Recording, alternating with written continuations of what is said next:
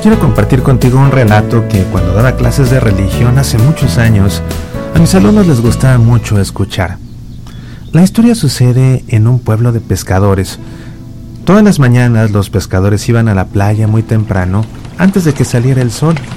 Preparaban sus barcas, preparaban sus redes y se hacían a la mar lentamente al tiempo que sus madres que los habían acompañado para ayudarles los despedían desde la orilla y se quedaban todas paradas ahí hasta que las barcas no se veían más, escondiéndose detrás del horizonte.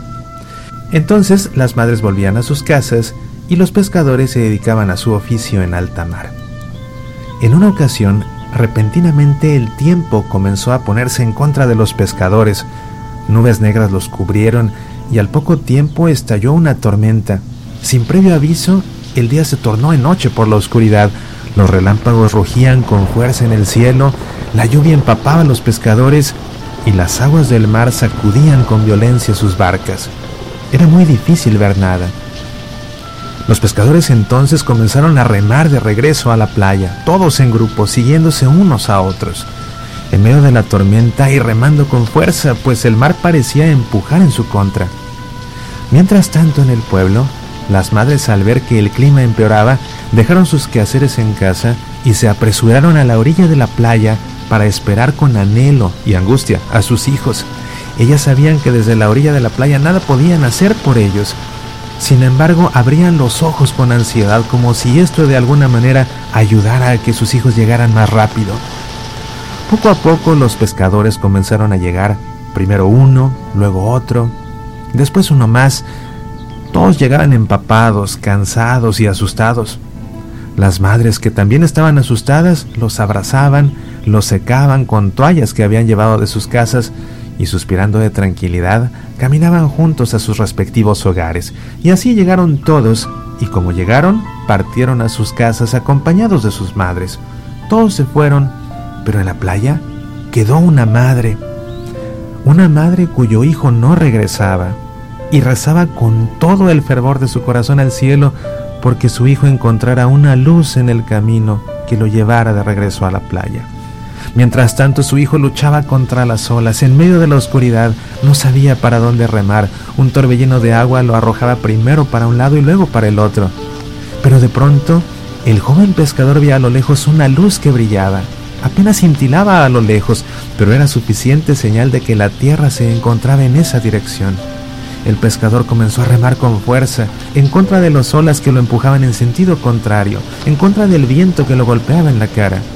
Y así, con mucho esfuerzo, siempre siguiendo la luz que cada vez crecía más, el joven pescador logró llegar a la orilla. Cuando bajó de su barca vio que su madre estaba de rodillas, con el rostro hacia el suelo, en la playa. El muchacho corrió y la abrazó. Madre, he llegado, he llegado. La madre, sin levantar el rostro, lo tomó de un brazo y continuaba llorando. Madre, no sabes por lo que pasé. Me quedé solo, todos los pescadores se fueron, les perdí la vista. No se veía nada, no tenía cómo llegar a casa, pero de pronto vi una pequeña luz y siguiendo la luz pude encontrar el camino de regreso. Pero he llegado, madre, puedes estar tranquila.